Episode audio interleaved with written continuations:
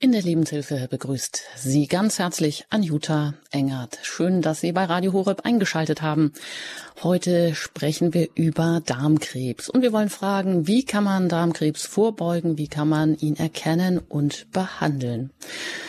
Ja, dazu haben wir eingeladen einen Spezialisten und Experten, Professor Dr. Christoph von Ritter, der uns jetzt aus dem bayerischen Voralpengebiet zugeschaltet ist. Schön, dass Sie sich heute die Zeit hier nehmen, bei uns zu Gast sind. Einen wunderschönen guten Morgen an Sie. Ja, recht schönen guten Morgen, Frau Engemann. Ja, Darmkrebs gehört ja immer noch zu den häufigsten Krebserkrankungen in Deutschland. Und die Diagnose Krebs wird wohl auch von vielen Menschen immer noch am meisten gefürchtet. Da käme doch ein mRNA-Impfstoff gegen Krebs als sogenannte neue Wunderwaffe wie gerufen. Aber vielleicht brauchen wir keine fernen Zukunftsvisionen, sondern können uns auf die Entwicklung der letzten 30 Jahre stützen. Das hat zumindest der Experte Professor Dr. von Ritter als Gastroenterologe in Forschung und Praxis ja eigentlich sein Leben lang getan. Seine Botschaft, man kann heute durch eine gezielte Vorsorge Frühformen von Darmkrebs viel besser erkennen. Und es gibt mittlerweile auch vielfältige Therapieangebote. Und auch die Heilungschancen liegen bei Darmkrebs so in etwa bei 90 Prozent, wenn man das mal so allgemein formulieren darf. Herzlich willkommen hier nochmal in der Sendung, Professor Dr. Christoph von Ritter. Ich darf Sie kurz vorstellen. Sie sind ehemaliger Chefarzt der Ruhmed Klinik in Prien am Chiemsee. Da waren Sie auch länger tätig als ärztlicher Leiter.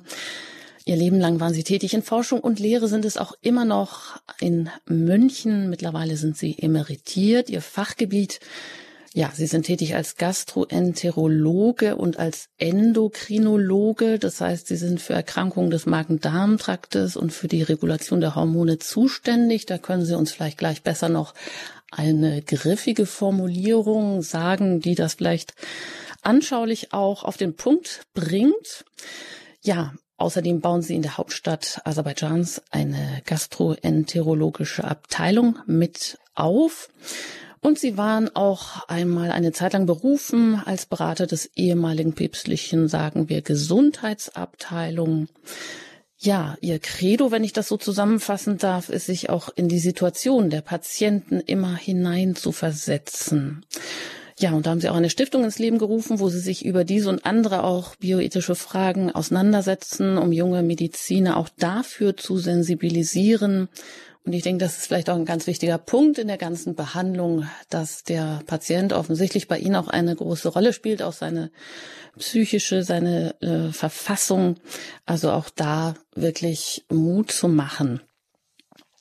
Ja, Sie sind außerdem immer noch sehr vielfältig tätig, engagiert, ähm, und setzen sich auch gegen den Trend einer zunehmenden Ökonomisierung der Medizin ein und auch gegen die Kultur des Todes. So mal ein paar um, umfassendere Worte zu Ihnen. Ähm, ja, wenn wir jetzt gleich einsteigen beim Thema Darmkrebs, vorab hier noch vielleicht die Notiz bei Radio Horeb läuft ja gerade alles auf Hochtouren an diesem Wochenende, wo Radio Horeb seinen 25. Geburtstag feiert. Ähm, Herr Professor äh, von Ritter, wie sind Sie denn auf Radio Horeb gestoßen? Ja, Frau Enger, das ist eine ähm, gute Frage zum Einstieg. Und erlauben Sie mir doch bei der Gelegenheit mal gleich diesem großartigen Radio Horeb zu seinem 25. Jubiläum zu gratulieren. Äh, das ist mir ein Anliegen, weil Radio Horeb ein ganz, ganz, ganz spezielles Institution ist. Die ist ja ein Radio, aber es ist eben nicht nur für Information und Unterhaltung zuständig, sondern es macht etwas ganz Spezielles. Es vermittelt Spiritualität und es gibt Gemeinschaft im Beten für alle zu Hause, in jedem Ecken, in jedem Winkel eigentlich der Republik. Und das ist jetzt speziell wichtig. Diese zwangsweise Einsamkeit, die jetzt manche durchstehen müssen, den können sie besser äh, durchstehen mit ihrer Hilfe. Und ich möchte mich deswegen ganz persönlich bei allen Verantwortlichen für ihre großartige Arbeit bedanken im Rahmen des Radio Horbs. Äh, eine Arbeit, die eben wunderbare Früchte trägt. Ja, das zum Radio Horb. Und dann, liebe Frau ähm, Engert, ganz herzlichen Dank für Ihre Einführung. ähm, mit diesen ganzen fürchterlichen Worten Endokrinologie und Gastroenterologie. Haben Sie wunderbar ausgesprochen. Gar nicht so leicht. Ähm, ja, vielen Dank. Stellen Sie mir ähm, doch mal die, erste Frage oder soll ich noch was gleich? Für die Glückwünsche. Ich denke, da sieht man schon, wo Ihr Herz schlägt. Sie sind äh, da nicht noch sehr, nicht nur sehr bewandert in Forschung und in Praxis, sondern auch Ihr Herz schlägt für den Patienten und äh, da dürfen Sie gespannt sein. Sie, die Sie uns jetzt hier zuhören, haben Sie ja auch die Möglichkeit im Laufe der Sendung, sich mit Ihren Fragen hier ähm, einzubringen und auch sie direkt an Professor Dr. Gustav von Ritter zu stellen. Alle Fragen zum Thema Darmkrebs. Ja, wie ist denn, vielleicht sollte man erst mal kurz erklären, wie sich dieser Darmkrebs denn so entwickelt, dass wir mal eine kurze Vorstellung haben, von was reden wir denn da überhaupt, worum geht's, was ist wichtig dabei? Ja, also grundsätzlich ist es natürlich eine Sache, über die man nicht gern redet, ähm, weder über den Krebs ganz generell, noch dann vielleicht im Speziellen über den Darmkrebs. Aber wir müssen uns ruhig damit beschäftigen, weil ähm, es vielleicht umgekehrt so ist, dass es einem Wunder gleichkommt, dass es nicht mehr von diesem äh, unkontrollierten Zellwachstum gibt in unserem Körper. Das Zellwachstum ist ja eine Sache, die minütlich stattfindet und deswegen auch mit entsprechenden Fehlern stattfinden kann. Und wenn diese Fehler nicht ähm, wie normalerweise äh, korrigiert werden, dann entsteht unkontrolliertes Zellwachstum und exakt das ähm, ist ähm, die, der Vorgang, der einer Krebsentstehung zugrunde liegt. Ein ähm, gewisser Zellverband, der sich aus der Kontrolle unseres Organismus ähm, gelöst hat, äh, der führt dann zu unkontrolliertem Wachstum, eben zu Krebs. Mhm. Und wo äh, im Darm beginnt das? Also meistens ja mit Polypen, mit Ausstülpungen, wenn Sie uns das vielleicht kurz erklären. Ja, das ist jetzt ähm, eine jetzt gehen wir in die spezielle Situation des Darmkrebses.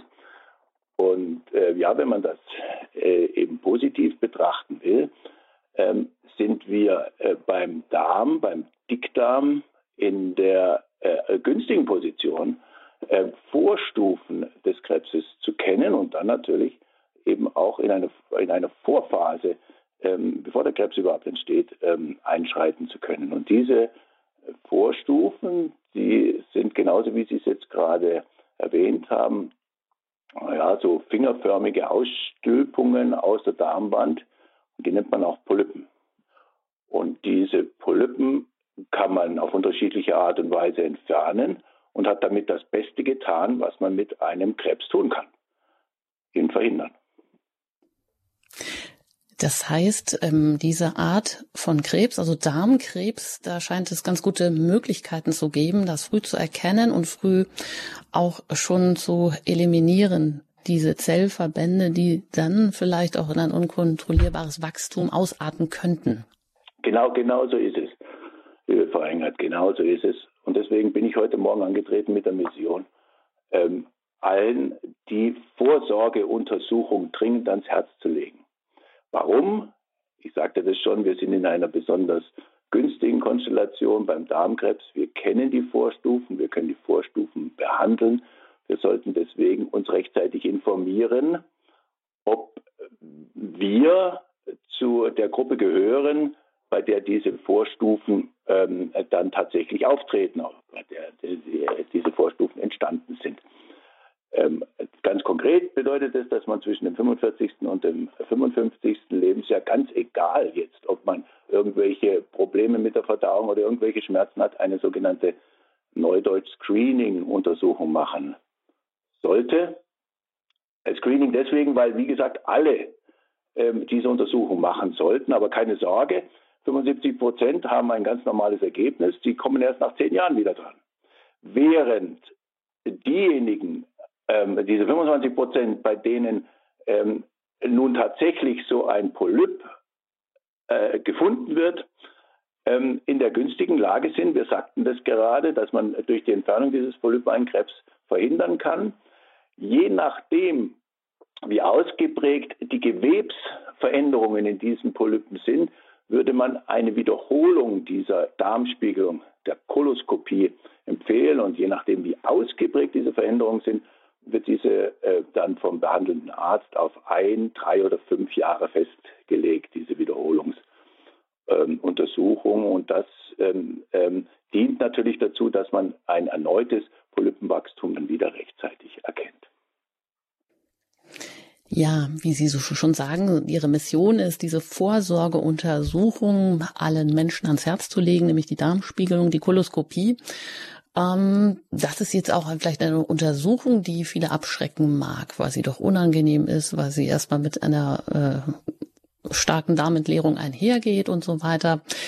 Ähm, ja, können Sie da vielleicht auch so ein bisschen der Scheu davor den Wind aus den Segeln nehmen, dass das vielleicht gar nicht so schlimm ist oder vielleicht auch bei manchen so die Befürchtung sich da eingeschlichen hat, na ja, da könne man vielleicht ja auch was an der empfindlichen Darmschleimhaut ähm, verletzen durch diese Koloskopie? Ja, danke, danke, Herr Wanger, dass Sie diese Sorgen gleich ansprechen. Also ich bin natürlich selbst, habe meine persönlichen Erfahrungen damit und ich kann Ihnen eines sagen. Ähm, also diese Vorsorgelösung ist nicht in die Kategorie meines Lieblingsgetränks aufgestiegen, sondern das ist eine unangenehme Flüssigkeit, die so ein bisschen seifig schmeckt. Wir haben ähm, die, das Volumen äh, reduziert auf zwei Liter. Früher waren es viel mehr. Zum Anfang haben wir das sechs Liter empfohlen. Jetzt ist ein Liter am Abend, ein Liter am äh, Tag der Untersuchung. Das ist nicht angenehm, aber wenn man sich da die Nase zuhält und das Ding dann runterschluckt, dann ist das gut zu machen. Aber das ist auch nun wirklich das Unangenehmste an dieser ganzen Untersuchung. Ähm, äh, Im Weiteren ähm, äh, wird man diese, äh, macht man heutzutage diese Untersuchung immer unter einer kleinen Narkose. Und deswegen äh, schläft man gemütlich durch diese so in der Tendenz eine halbe bis eine Stunde dauernde Untersuchung hindurch. Und ähm, diese Narkosen haben sich auch weiterentwickelt, die heißen jetzt Propofol und sind wirklich so angenehm, dass es mir nicht nur einmal passiert ist, dass ein Patient nach der Untersuchung sagte, Herr Doktor, das war jetzt so schön, können wir das gleich nochmal machen.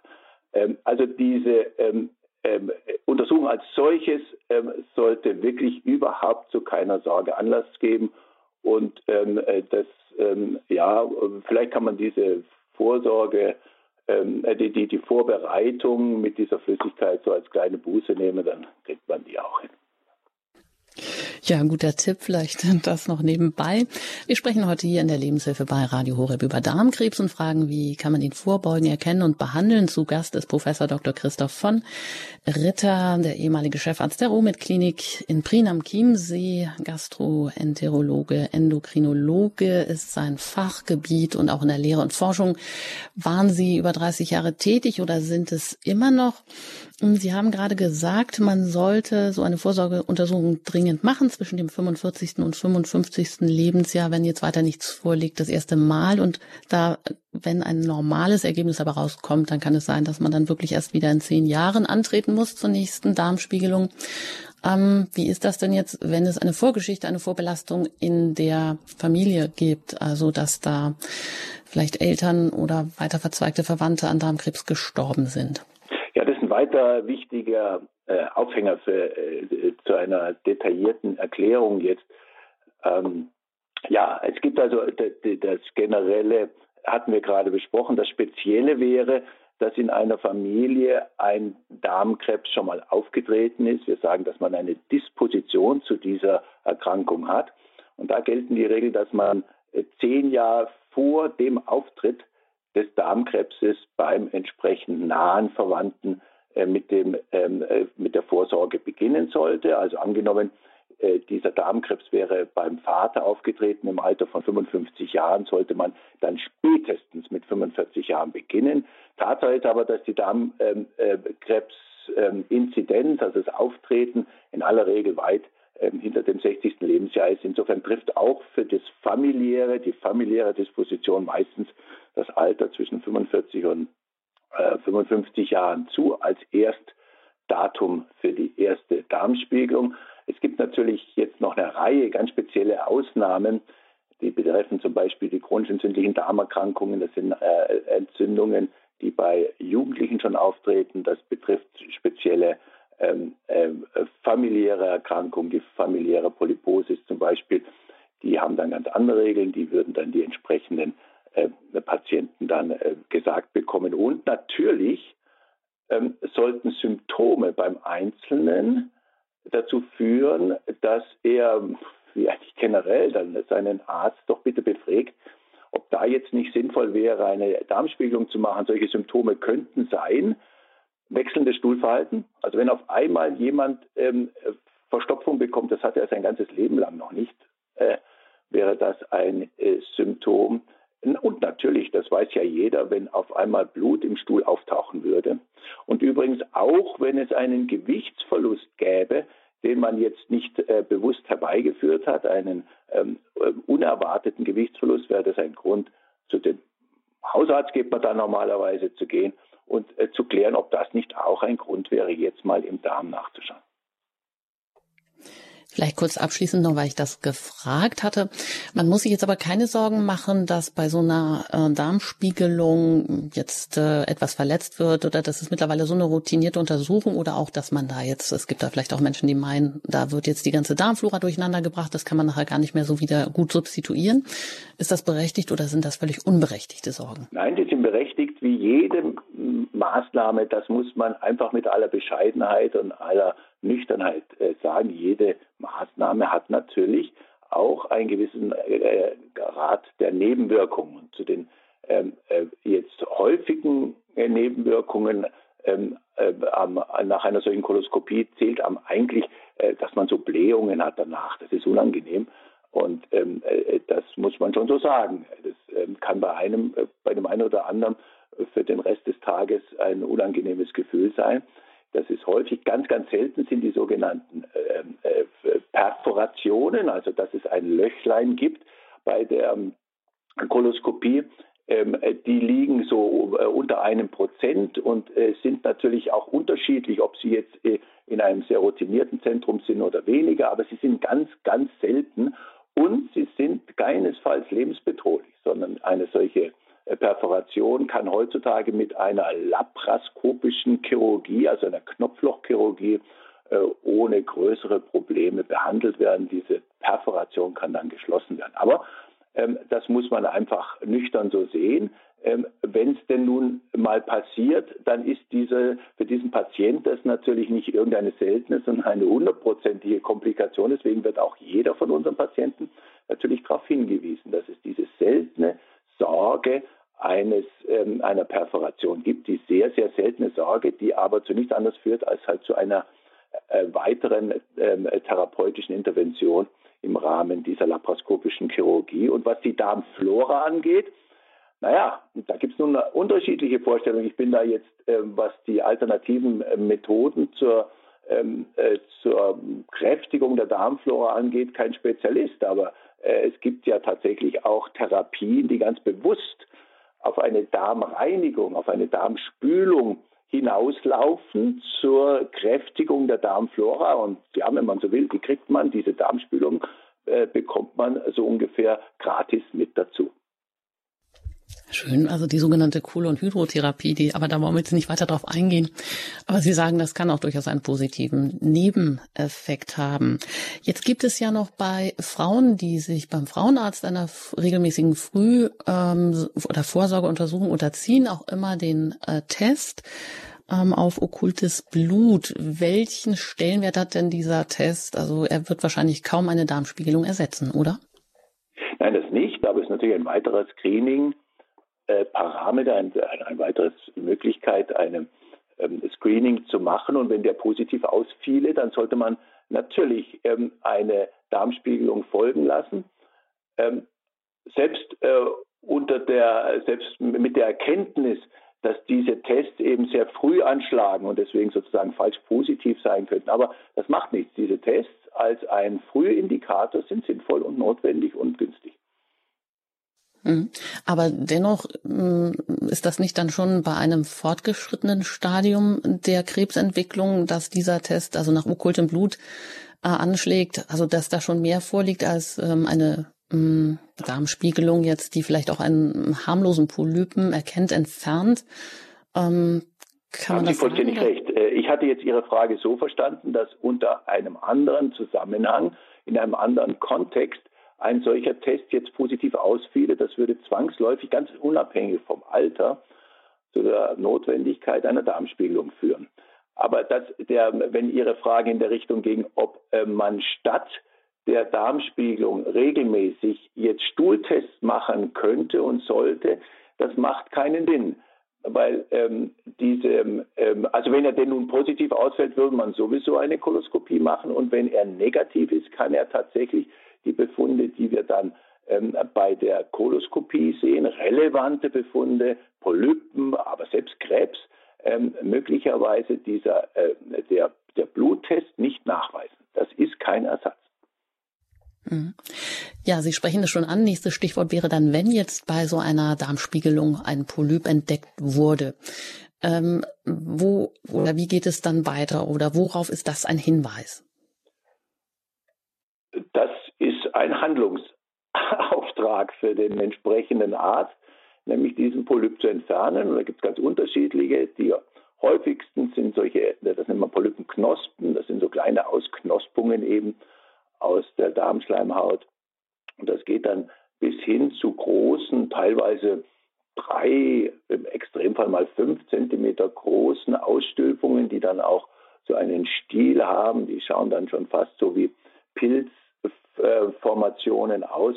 Alle diese Ausstülpungen äh, aus der ähm, Darmwand sind äh, relevant und müssen entfernt werden. Die schwierigen übrigens, um das vielleicht gleich anzuführen, aber das ist ein technisches Detail, die schwierigen sind nicht die, die an einem Stiel wachsen, sondern die schwierigen sind die dann doch verhältnismäßig flach in der Schleimhaut wachsen. Da müssen wir dann spezielle Techniken anwenden, indem wir dann auch größere Teile der Schleimhaut entfernen. Das nennt man eine Mukosektomie. Wird die Schleimhaut dann mit einer Flüssigkeit unterspritzt, die hebt sich dann ab und mit einer ähm, Schlinge, durch äh, die man Strom leiten kann, werden dann diese Teile der ähm, äh, Schleimhaut entfernt und damit kann man auch einen Polypen komplett entfernen. Das muss einem dann am Schluss der Pathologe unter dem Mikroskop bestätigen und wenn das dann gelungen ist, dann hat man den Patienten zunächst einmal von dem Risiko, einen Darmkrebs zu entwickeln, befreit. Und das, was Sie jetzt gerade beschrieben haben, die Entfernung ähm, des Polypen oder auch eines, eine schwierigere Entfernung, wenn der einfach so flach an der ähm, äh, Schleimhaut des Darmes wächst, also Mukosektomie hatten Sie das gerade bezeichnet. Ja, richtig, Findet das denn sofort, also während, also noch unter dieser äh, Koloskopie, also der Darmspiegelung statt? Ja, ja. Die, mhm. die, die äh, Spiegelung ist für den Patienten äh, identisch vom Gefühl, von der Vorbereitung und meist auch danach. Ja, also diese manchmal ist es ein bisschen schwierig dann mit den ähm, mit den Blähungen zurechtzukommen, weil wir natürlich während dieser Prozedur verhältnismäßig äh, lange dann den Darm ähm, äh, aufgebläht haben müssen. Aber ansonsten merkt der Patient nichts davon. Die, ähm, die Dauer ist häufig auch nicht so viel länger. Allerdings natürlich kann schon mal sein, dass wenn man mehrere Polypen in einer Sitzung entfernen muss, dann kann es mal ein bisschen länger dauern als eine Stunde. Aber das ist wirklich auch, ist schön, dass Sie das ansprechen.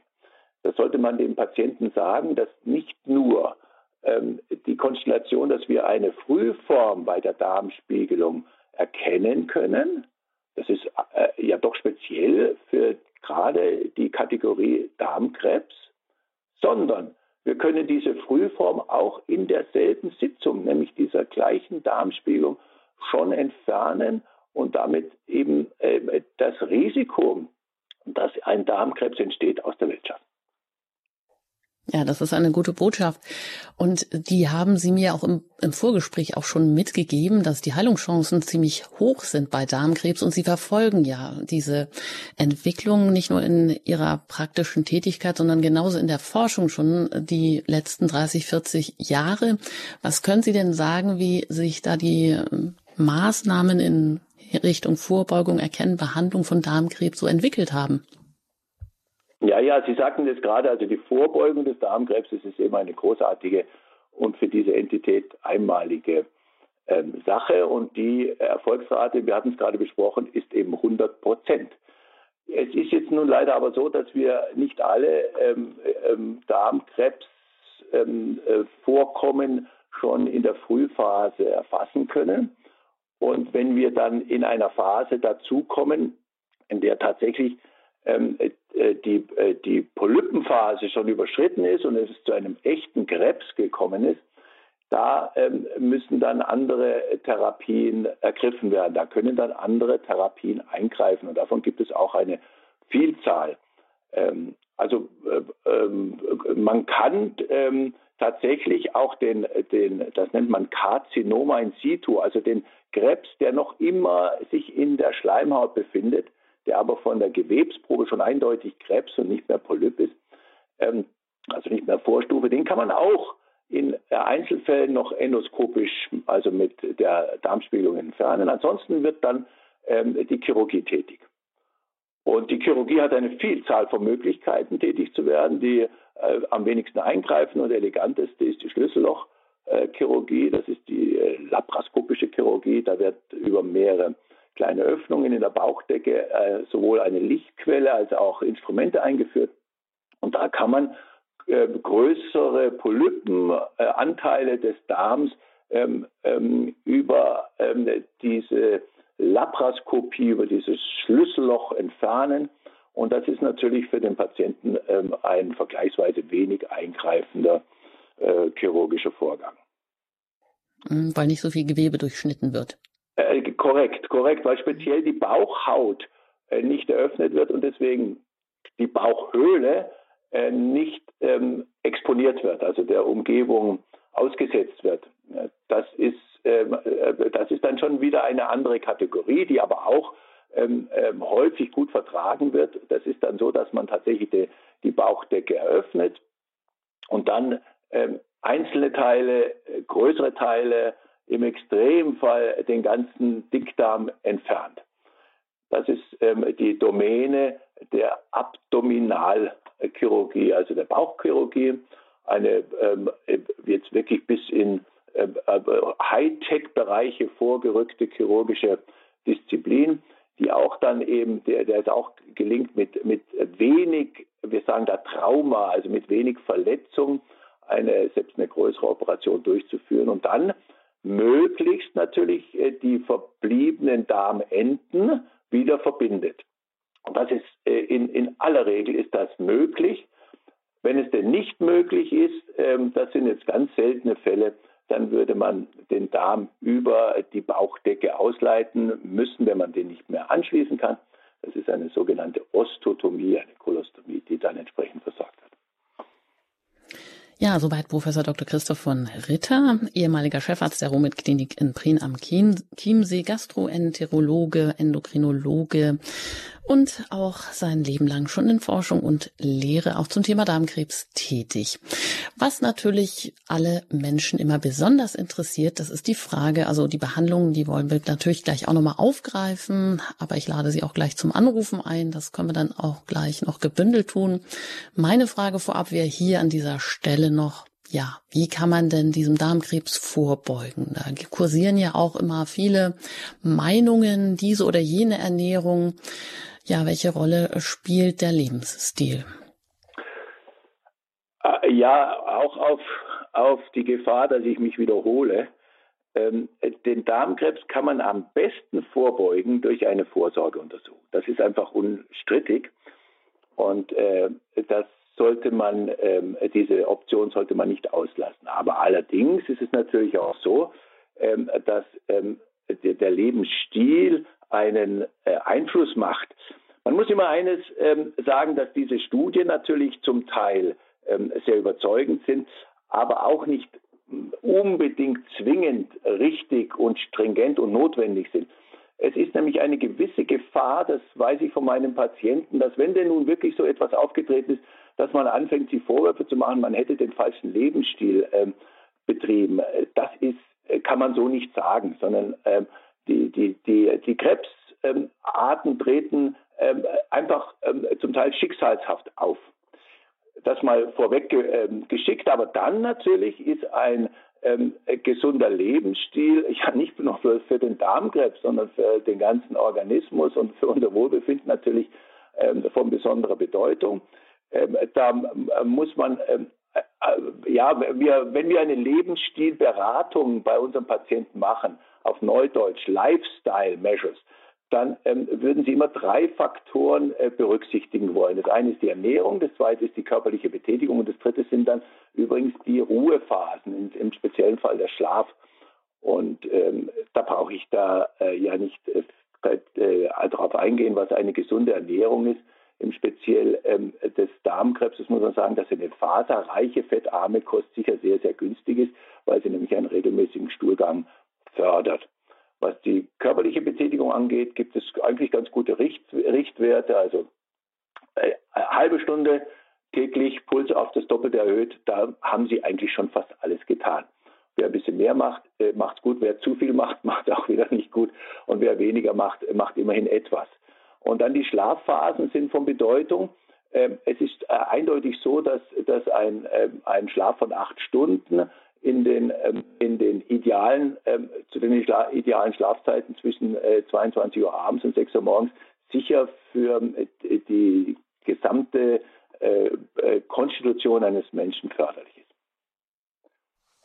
Das heißt also, was die Vorbeugung anbelangt, das jetzt eigentlich eher ähm, allgemeine Hinweise, die man sowieso berücksichtigen sollte. Also da gibt es jetzt nicht eine bestimmte Ernährung, außer das, was Sie sagen, was aber sowieso grundsätzlich als gesund gilt, eben Faser, also faserreich, also eher Vollkornprodukte und fettarm. Aber ansonsten, ja, sagen Sie ja auch, dass das eine wichtige Sache ist, dass Patienten oder Menschen, die jetzt mit dieser Diagnose Krebs konfrontiert werden, sich nicht in eine Spirale der Vorwürfe und der Schuldfrage verstricken. Ja, genau, Frau Engert, das wollte ich zum Ausdruck bringen. Und außerdem ist es dann so, wir ähm, Ärzte sollten uns davor hüten, ähm, äh, eine, die, diesen ganzen Verbotskatalog jetzt über den Patienten auszuschütten. Ähm, das kann man natürlich. Und selbstverständlich ist es nicht günstig, ähm, ähm, ähm exzessiv Tabak und äh, Alkohol zu sich zu nehmen, ist ja klar. Ähm, äh, außerdem ist es, ähm, kann man jedem Patienten so ungefähr, oder was den allermeisten sagen, er sollte doch jetzt ähm, bitte Gewicht abnehmen. Ähm, aber in meiner Ansicht nach ähm, sind die ähm, positiven Anreize deutlich hilfreicher als dieses, äh, dieser manchmal unendlich lange Verbotskatalog.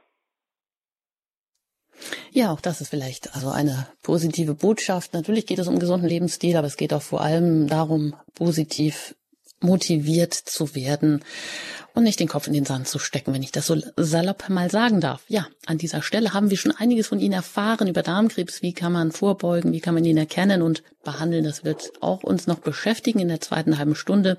An dieser Stelle darf ich Sie, die Sie uns zuhören, einladen, gerne sich mit Ihren Fragen hier in der Sendung zu beteiligen. Sie erreichen uns unter der 089 517 008 008.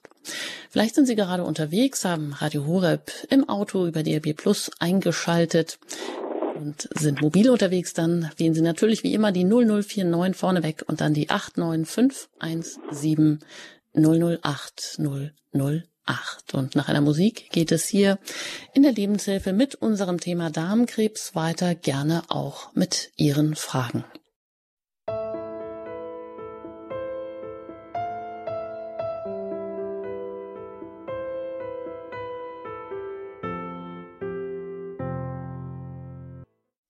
Sie haben eingeschaltet bei Radio Horeb, Ihrer christlichen Stimme in Deutschland. Heute hier in der Lebenshilfe. Ich bin Anjuta Engert im Gespräch mit Professor Dr. Christoph von Ritter. Er ist Spezialist im Bereich Darmkrebs als Gastroenterologe und Endokrinologe und hat auch schon viele, viele Tausende von Patienten mit Darmkrebs behandelt. Seine gute Botschaft über die Darmspiegelung lassen sich im frühen Stadium nahezu 100 Prozent von Darmkrebs, von frühen ja, Stadien behandeln und auch heilen. Ja, das ist doch schon mal eine sehr positive Botschaft und auch Sie haben jetzt die Möglichkeit, sich in unserer Sendung mit Ihren Fragen zu beteiligen. Sie erreichen uns unter der 089517 008 008, unsere Hörernummer.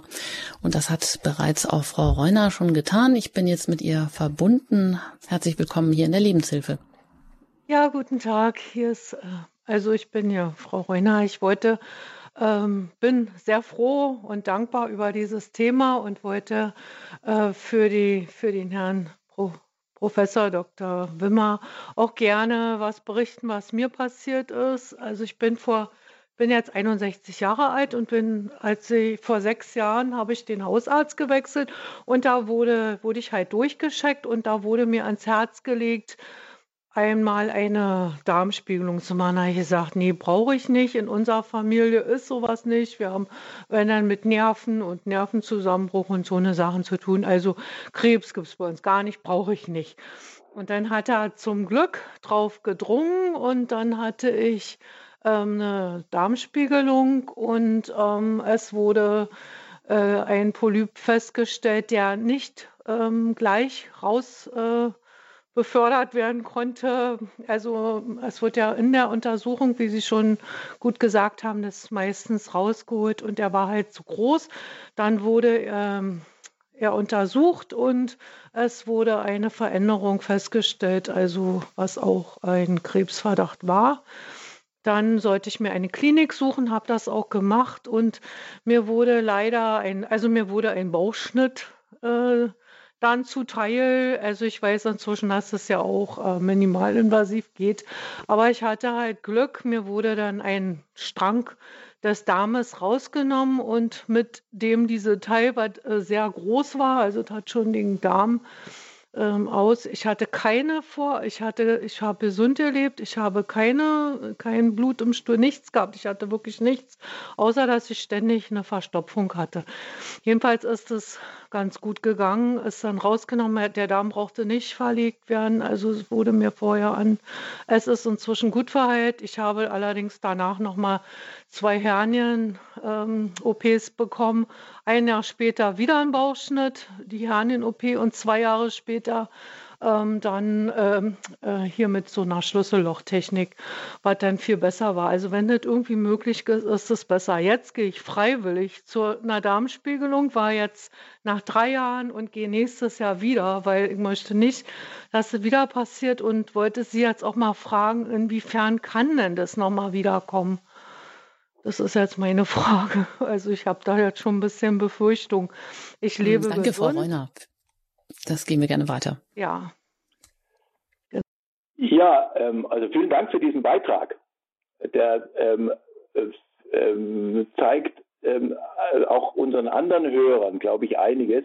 Unter anderem, dass äh, wir wirklich dankbar sein können unseren Hausärzten, weil die sind häufig äh, diejenigen, die den Anstoß geben für eben, ähm, das ist ja auch unser wichtiges, unser, quasi unsere Mission heute, diesen Anstoß zu dieser wichtigen Vorsorge Darmspiegelung. Und da ist man manchmal, das stehen Sie gar nicht alleine, das fällt unter die Kategorie der widerspenstigen Zähmung. Und äh, ja klar, niemand macht das gerne. Ihr Hausarzt war großartig und hat Sie rechtzeitig dann noch äh, zu dieser Darmspiegelung gebracht. Und äh, ich bleibe dabei. Die Tätigkeit unserer Hausärzte ist wirklich äh, von unbezahlbarer Bedeutung. Und jetzt Ihre konkrete Frage. Ja, also äh, das ist ja doch wunderbar äh, ähm, im Ergebnis jetzt, aber im Verlauf haben Sie Arme da schon eine ziemliche komplikationsträchtige ähm, Strecke hinlegen müssen. Ähm, was Ihre konkrete Frage angeht, der, das, ist jetzt, das sind jetzt keine Screening-Darmspiegelungen mehr, sondern Kontrolldarmspiegelungen. Und da ähm, gehe ich mal davon aus, dass es tatsächlich eine Krebsdiagnose damals gab. Und da äh, geht es um die fünf Jahres Überlebenszeit. Sie haben ein ähm, ganz festgelegtes Protokoll bezüglich der Nachsorge im Rahmen in, äh, für die Dauer der ersten fünf Jahre. Das haben Sie, wenn ich es jetzt richtig verstanden habe, schon hinter sich. Äh, da sind ja Darmspiegelungen angesetzt, in aller Regel nach einem und nach drei Jahren. Und ähm, jetzt äh, gehören sie eigentlich wieder in die äh, Kategorie derjenigen 25 Prozent, die eben ein Risiko haben, äh, ähm, ähm, Polypen und damit letztlich Darmkrebs zu entwickeln. Ähm, sie haben bewiesen, dass dieses Risiko bei Ihnen tatsächlich manifest werden kann. Und deswegen würde ich, aber das müssten Sie mit Ihren Ärzten bitte nochmal genau besprechen, ich würde Ihnen einen Dreijahresrhythmus zunächst mal empfehlen bis es eventuell dann so ist, dass sie zweimal hintereinander keinerlei, äh, wir nennen das pathologischen, also keinerlei auffälligen Befunde mehr haben, dann kann man die Frequenz auch noch weiter reduzieren oder wenn man so will, die, die, den zeitlichen Abstand zwischen den einzelnen Untersuchungen noch vergrößern. Ja, ich glaube, dann äh, liege ich so richtig. Das hatte mir meine Ärztin auch ge geraten und ich bin auch wirklich äh, sehr dankbar, dass das ähm, gemacht wurde und dass es nicht aufgegangen wäre. Wäre das geplatzt, ich glaube, ein Jahr später, dann ähm, wäre es mir, glaube ich, an Kragen gegangen. Also ich bin wirklich sehr, sehr dankbar, dass das dass ich da gehört habe und dass das soweit ähm, noch gut abgegangen ist. Weil eine mhm. bei mir im Zimmer, die bekam dann Chemo, weil das schon ihr Platz war und das hatte ich, hatte ich Gott sei Dank ähm, rechtzeitig einen guten Schutzengel. Vielen Dank, Frau Reuner. Damit Danke. geben Sie sicher auch den Anstoß für andere, doch nochmal darüber genau. nachzudenken und vielleicht dann doch einmal so eine Endoskopie, so eine Darmspiegelung anzusteuern und äh, sich da zu überwinden, wie Sie gesagt haben, Herr Professor Dr. Äh, Ritter, fällt in die Kategorie der widerspenstigen Zähmung, aber genau solche Anrufe und solche Erfahrungsberichte helfen uns dann vielleicht doch auf die Sprünge. Ja, vielen Dank. Alles Gute Ihnen nach Teupitz, Frau Reuner. Und weiter geht's ähm, zu Frau Albrecht, mit der ich jetzt hier verbunden bin aus Burgau. Wie hören Sie? Hallo. Ja, Grüß Gott, Herr Dr. von Ritter. Ich habe ein Problem und zwar, ich kann essen, was ich will und habe immer Luft im Bauch und das ist schrecklich. Haben Sie mir einen Rat, was ich tun kann? Ich habe also schon eine Magen- und Darmspiegelung vor drei Jahren machen lassen, da kam nichts raus. Äh, und das ist jetzt eigentlich neu, dass ich ständig Luft im Bauch habe, also Blähungen. Ja, liebe Frau Albrecht, ähm, da äh, da ist, wenn man so will, guter Rat teuer. Äh, Blähungen sind höchstwahrscheinlich, wir nennen das Meteorismus, so ziemlich das für den Gastroenterologen schwierigste äh, äh, Symptom äh, und, und gleichzeitig ist natürlich ein sehr, sehr häufiges. Und da sind die, ähm, ähm, die ähm, Erfolgsraten ähm, ähm, nicht großartig, schon gar nicht eine schnelle Erfolgsrate. Im Wesentlichen muss man sagen, gehört diese Blähungen, äh, wenn man so will, äh, äh, zu uns äh, dazu. Ich vergleiche das manchmal so mit Migräne. Es erwartet auch niemand, dass er jetzt mit einem Schlag von der Migräne befreit wird, sondern viele wünschen sich nur, dass sie diese äh, fürchterlichen Schmerzen, die übrigens bei, dem, äh, bei den Blähungen manchmal in diese Kategorie Migräne gehen, dass man mit diesen Schmerzen einigermaßen fertig wird, dass sie vor allem nicht so überfallsartig kommen. Und das sollte das Ziel sein. Ähm, also nicht jetzt ähm, äh, drauf hoffen und dringen, ähm, dass das jetzt mit einem Schlag ein für alle Mal weg ist. Wenn man das jetzt als Grundvoraussetzung nimmt, dann gibt es natürlich eine Vielzahl von Maßnahmen, mit denen man jetzt äh, die Symptome klein halten kann und vor allem diese äh, diese brutalen, überfallsartigen Schmerzen verhindern kann. Und das betrifft vor allem äh, die Lebensstilmaßnahmen.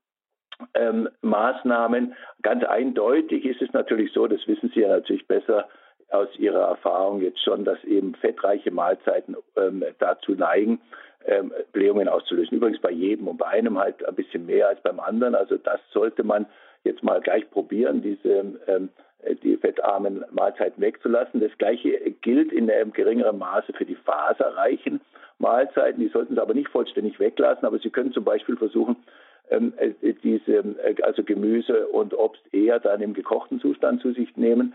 Ähm, dann sollte man tatsächlich, dann sollte man viel Flüssigkeit zu sich nehmen. Es, wie bei allen Lebensstilmaßnahmen spielt die körperliche Betätigung eine Rolle. Auch das werden Sie wissen, wenn Sie äh, nach dem Essen jetzt aufstehen und sich bewegen, ist die Tendenz dazu äh, geringer, äh, schwere Blähungen zu bekommen, als wenn Sie jetzt bei einer Familienfeier dann die nächsten drei Stunden weiter da sitzen.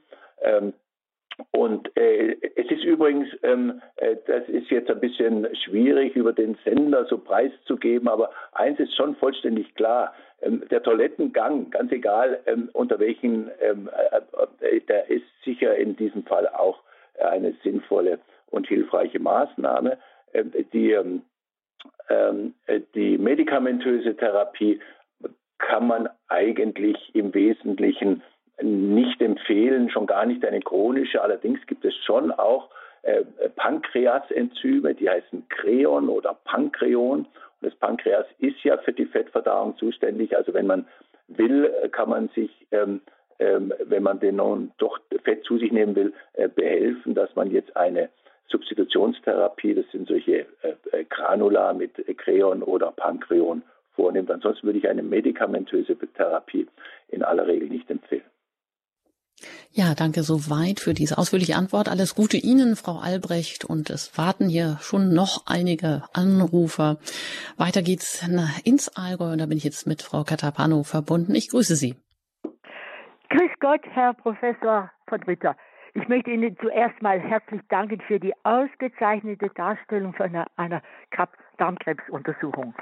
Ich selber habe vor, ich weiß nicht mehr genau, waren es schon 15 Jahre oder 13, die erste Untersuchung machen lassen durch Anraten vom Hausarzt und damals ging alles wunderbar. Ich hatte also war alles in Ordnung. Dann kam dazwischen eine eine ganz plötzliche Nierenkrebs, äh, Nierenschmerzen, aber das war, ich wusste nicht, was das ist. Und dann wurde untersucht und durch Ultraschall festgestellt, dass äh, eine Geschwulst im, in der Niere ist. Und dann wurde sofort, es wurde alles dann in Wege geleitet und wurde operiert. Und äh, diese, diese Krebs war, äh, diese, dieses Geschwulst in, äh, in der Niere war also ein Krebs.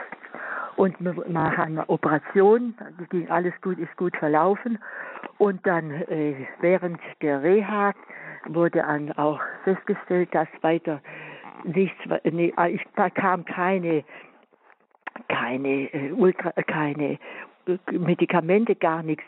Und ich wusste aber nicht, ob das alles nur also direkt im Krebs allein war oder ob sich irgendwas gestreut hat an Krebs im Körper. Und Gott sei Dank hab, ist gar nichts weiter gewesen als nur in dieser Niere. Und da durch die Operation war alles wieder in Ordnung. Und ich bin inzwischen, sind 15 Jahre vergangen und ich musste ja dann nach der Nierenoperation alle Vierteljahre in, in die Radiologie und dann alle halbe Jahre, so ungefähr zehn Jahre lang. Und das ist auch alles gut verlaufen. Ich bin, und dann das zweite Mal war ich dann wieder bei der Darmuntersuchung nach, nach allem, was da vorbei war. Und da wurde festgestellt, dass äh, irgendwelche Polypen noch drin waren oder wieder entstanden sind. Und die wurden operativ äh, während der Untersuchung entfernt. Und so ist es geblieben und inzwischen sind auch schon wieder fünf Jahre ungefähr vergangen. Also jetzt wäre ich, müsste ich eventuell noch ein drittes Mal hingehen. Und es ist alles ja, so danke, wunderbar verlaufen. Ich kann nur sagen, Gott sei Dank, Gott sei Dank, Gott sei Dank, dreimal. Und warum das alles so gut verlaufen ist, das weiß ich nicht. Warum das so gekommen ist und warum es nicht anders ist. Und ich lebe einfach, ganz einfach, ich esse viel Gemüse, aber ich habe auch gern Fleisch gegessen und Wurst und so weiter. Aber eigentlich nirgendwo direkt übertrieben, aber weiß ich nicht. Dankeschön. Das einfach mal so auf. Und Segen von oben und Ihre, Ihr Beitrag war ein Segen für unsere äh, Zuhörer, um zu zeigen, wie äh, gut auch manchmal schwierige Situationen enden. Ja, alles Gute Ihnen und äh, vielleicht äh, auch da können wir uns ein Scheibchen abschneiden, wie Sie so sagen. Sie sind dankbar, dass es so verlaufen ist. Viele, viele würden vielleicht die Hände über den Kopf zusammenschlagen und sagen, um Gottes Willen, das habe ich jetzt gehabt, aber nein, äh, man kann das auch positiv sehen und das ist sicherlich sehr gut. Alles Gute Ihnen und weiter geht's nach Erfurt und da bin ich mit Frau Krasemann verbunden. Ich grüße Sie hier in der Ja, ich grüße Sie auch. Einen schönen guten Tag an den Herrn Doktor und an Sie und an mein ganzes Radio. Das ist ja gar nicht mehr wegzudenken und ich gebe dem Herrn Doktor, dem Herrn Professor sehr, sehr recht, wie er vorhin unsere ah, ganze Crew im Radio gelobt hat. Ich schließe mich dem an. Ganz prima. Schön. Es hat mir schon und in meiner ganzen Familie schon sehr, sehr viel gerade in der Lebenshilfe viel Hinweise gebracht. Ich möchte unser Radio nicht mehr missen. Jetzt zu meiner Sache. Ich bin eigentlich schon von jungen Jahren her, eher, her sehr mit Krankheiten belastet, die ständig Antibiotika-Behandlung gebraucht haben. Und dann war es im Jahr 2000, äh, äh, 2066 so schlimm, dass ich dann längere Behandlung hatte. Wurde dann in Jena vorgestellt zur Kontrolle und zur Einschätzung der ganzen Diagnose. Und der Professor dort hat sich sehr aufgeregt, der hat die Medikamente in die Ecke geworfen und hat gesagt, wie können die Kollegen sowas verschreiben und das jahrelang und ohne Vitamin B. Da fingen praktisch meine Darmprobleme schon an. Und er hat mir damals schon prophezeit, also wenn Sie mal ins Alter kommen, dann möchte ich nicht wissen, was, wie das mit Ihnen da wird. Achten Sie sehr drauf, sind Sie in Behandlung, bauen Sie vor, mich auch auf diese Lebensweisen hingewiesen und so weiter, wie es jetzt gerade hier unser Herr Professor sagte. Aber hinzu, da war ich ja noch jung, da war ich erst mal 24 Jahre alt und hab, bin ja dann erst mal richtig ins Familienleben, ins ganze Berufsleben und so weiter eingestiegen, was für mich auch sehr, sehr belastend und stressig war. Und so verlief mein ganzes Leben eigentlich. Und dann bin ich nie aus der Behandlung rausgekommen. Ich sollte mich auch zwischenzeitlich mal zwei Jahre äh, invalidisieren lassen, dass ich erstmal wieder zu mir kam, habe es aber nicht gemacht. Ich habe immer, immer gearbeitet und alles eingesteckt und gemacht, wie es eben, wie ich dachte, es muss so sein. Äh, ich bin dann 2000, 2003 das erste Mal zur Darmspiegelung gewesen. Dann hatte ich auch zwischendurch den Helicobacter bei einer Darmspie äh, Magenspiegelung festgestellt gekriegt und war eben aufgrund meiner ständigen Verstopfungsbeschwerden ich muss sagen, ich muss auch auf den Punkt zurückkommen, den Herr Professor angesprochen hat, wegen der, des Stresses und der Schlafrhythmen, die ich gar Frau nicht Grasemann, einhalten konnte. Ich muss Sie ein bisschen um Kürze bitten, weil es gibt noch viele. Jeder kann ja, sich ja nicht die ganze Lebensgeschichte erzählen. Wenn Sie es ein bisschen verknappen. Ich ständig, ständig bis 2003 zur ersten Darmspiegelung gehen musste und diese ständigen schlimmen Verstopfungen eben hatte. Und 2013 war ich dann wieder zur Darmspiegelung und die Darmspiegelungen verliefen immer sehr, sehr schwierig. Der Arzt sagt immer, sie kommen da durch am Bogen nicht durch, ich weiß es nicht. Auf jeden Fall hat man mich dann zur Operation geschickt nach der 2013er äh, Koloskopie und war dann in Paderborn, habe mich dort vorgestellt, weil ich in Westfalen gewohnt hatte, ich war dort verheiratet. Und Paderborn hat mir dann eine Diagnose gestellt, äh, chronische, äh, chronische Subileus bei abgeknicktem Sigma elongatum ausgeprägte chronische Obstipation mit Stuhlentleerungsstörungen und war ja vorher immer schon mit äh, Stuhlabführmitteln und so weiter am Gange und es hat sich eben nicht gebessert, im Gegenteil immer verschlimmert. Jetzt habe ich von und dort, wie ist es jetzt? Von dort aus, von Paderborn aus, habe ich äh, dann einen Operationstermin bekommen. Sollte ich äh, gleich im Herbst 2013 äh, zur Operation. Ich wurde dann aber anders krank, dann habe ich mich dort nochmal vorgestellt, dann eine zweite Einschätzung gehabt und der, äh, die Operation hätte wohl erstmal aufgeschoben werden können, aber mit der Belehrung, dass ich eben immer darauf achte, dass ich guten Stuhlgang habe. Und wurde auf dieses Abführmittel, oh, wie heißt es jetzt wieder schnell, jetzt bin ich wieder aufgeregt. Ich lasse mir kurz äh, zwischendurch, Herr Professor Ritter, Sie dazu vielleicht äh, schon mal Zwischenbilanz. Ja, also ähm, das hört man natürlich mit großer Sorge, aber es ist äh, gar nicht so untypisch. Die Verstopfung aus unterschiedlichen Gründen ähm, ist tatsächlich für den Darmkrebs, aber für unser Wohlbefinden eine Belastung, sollte möglichst äh, mit Ernährung angegangen werden. Im speziellen Fall von der Frau Kasemann ist das ähm, tatsächlich, das sollte man ruhig mal so sehen, mit einer Operation manchmal gut zu lösendes Problem Colon elongatum heißt, dass man einen besonders aus, einen besonders langen Dickdarm hat. Und wenn man den ein bisschen verkürzt, dann hilft es bei der Behandlung der Verstopfung.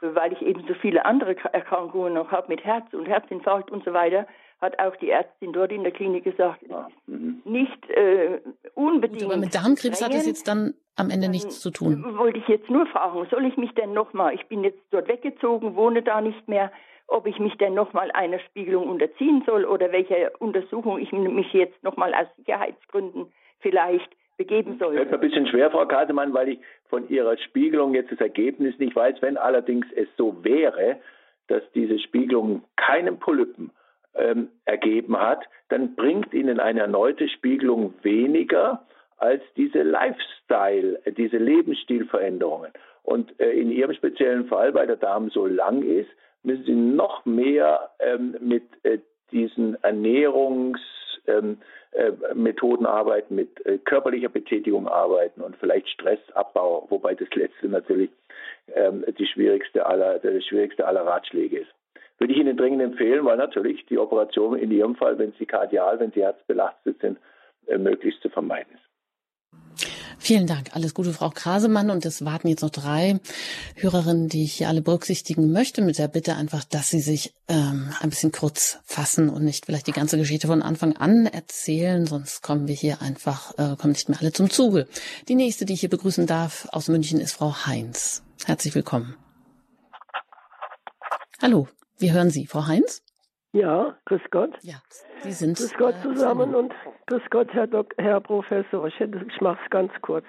Ich leide als von Jugend an an schwerer Stuhlverstopfung. Ich arbeite mit Laxoboral. Auf die Dauer wird es vielleicht nicht so gut sein. Jetzt hat man noch Bauchspeicheldrüsenkrebs festgestellt.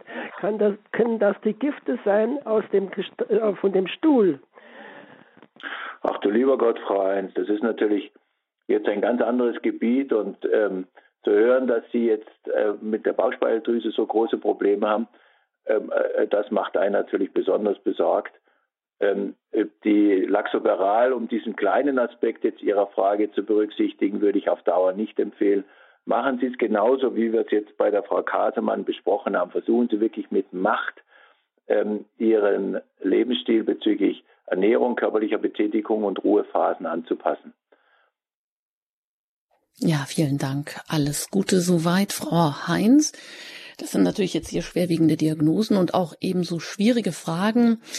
Gehen wir weiter nach Eichach und da bin ich mit Frau Kobol, Koppold verbunden, wenn ich das richtig aufgesprochen habe. Herzlich willkommen hier in der Sendung. Ja, grüß Gott, Herr Professor Dr. Ritter. Ich grüße Sie und ich grüße das ganze Radio Horeb Team. Freue mich, dass ich jetzt die Gelegenheit habe, äh, es ist folgendes bei mir. Vor sieben Jahren ähm, wurde, ähm, wurden 30 Zentimeter vom terminalen Ileum und Zökum resektiert. Und seitdem äh, leide ich unter extremen Durchfällen. Also das heißt zum Teil Wasser. Äh, drei Jahre später, oh ich hoffe meine Uhr stört jetzt nicht, äh, drei Jahre später äh, wurde ein Gallensäureverlustsyndrom gemessen. Und ähm, für mich ist jetzt an Sie die Frage, äh, wie begegne ich dem Problem, beziehungsweise wie könnte ich, mit welchem Mittel könnte ich dieses Problem äh, bessern oder beheben oder lösen? Ach Mensch, Frau Kobold, das ist natürlich ein Kreuz, weil ähm, Sie wissen jetzt mittlerweile, dass ähm, wenn man das terminale Helium entfernt, aus welchen Gründen auch immer, ähm, die Galle nicht mehr aufgenommen werden kann in diesen Darmabschnitt und deswegen die Galle in den Dickdarm gerät. Da gehört sie nicht hin und verursacht äh, Durchfälle und zwar, so wie Sie schildern, wässrige Durch, Durchfälle.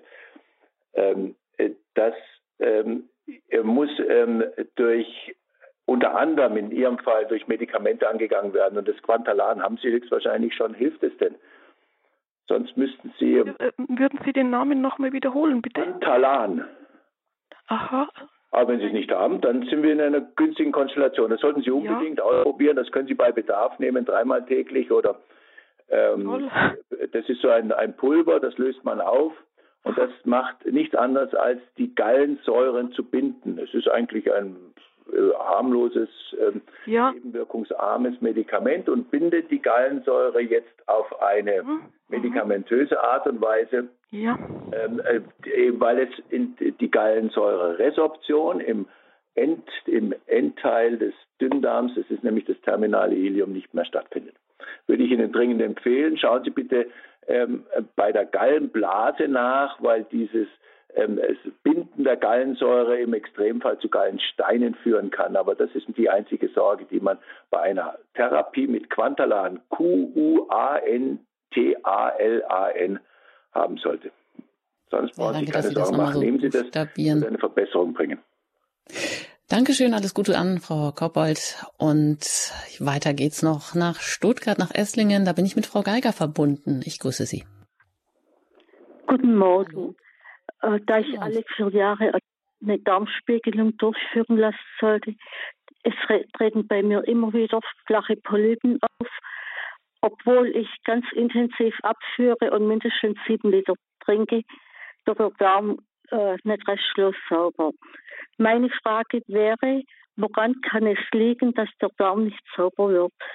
Also nach der Darmspiegelung bleibt immer ein Rest von Unsicherheit. Was kann ich zusätzlich tun, dass der Darm sauber wird? Ähm, ja, also diese Unsicherheit, die unvollständige Darmentleerung äh, hat viel mit der Darmfüllung zu tun.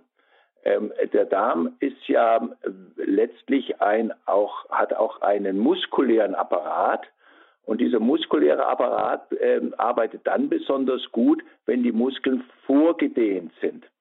Ähm, das bedeutet, dass eine vollständige Darmfüllung eine bessere Bewegung und wir nennen es Motilität des Darms und deswegen auch eine bessere Darmpassage ähm, äh, bewirkt.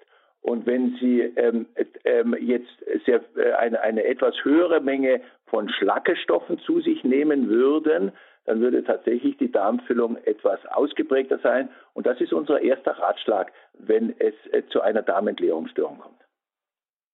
Also mit Schlackestoffen, was meinen Sie damit konkret dann? Ja, also die bekannten halt ähm, äh, mhm. äh, Salat, Gemüse. Also ich würde keine von diesen künstlichen ähm, ähm, äh, Schlacke-Präparaten nehmen. Nein, einfach die Ernährung jetzt in Richtung ähm, von faserreicher Kost, das ist das identisch äh, zu äh, schlackereicher Kost, äh, ein bisschen die Ernährung in diese Richtung verschieben. Ist Ihnen damit geholfen, Frau Geiger?